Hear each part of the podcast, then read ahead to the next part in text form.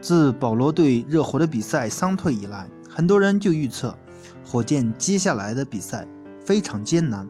我也是其中一个。毕竟挡在他们面前的是连一连串的强队，其中不乏雷霆、凯尔特人、勇士、掘金这样的强者。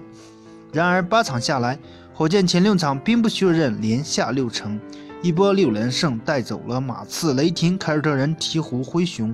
勇士随后虽然输给了开拓者，但是在今天对阵掘金的比赛中，火箭队又一次迎来了反弹。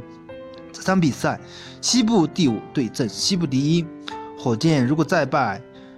就会掉到西部第七。而今天缺少保罗以及戈登两名悍将，火箭还是在哈登的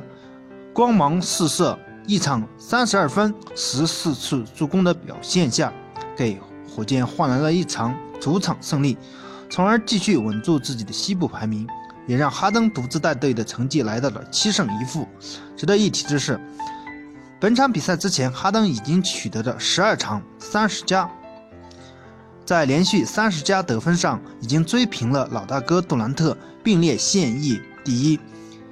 因此，这场比赛的焦点也就自然而然落到哈登是否能够超越老大哥杜兰特上面。哈登没有让大家失望，虽然得到了三十二分，低于自己的平均水准，但是自己的三十加也来到了十三场，除去远古大神张伯伦六十五场三十加外，那就是湖人名宿科比的十六场，剩下四场的比赛分别对阵雄鹿、骑士、魔术、灰熊。如果不出意外，哈登以目前火爆的状态。超过科比或者追平科比，再创里程碑都是有可能的，你觉得呢？欢迎大家踊跃的点赞评论，谢谢大家。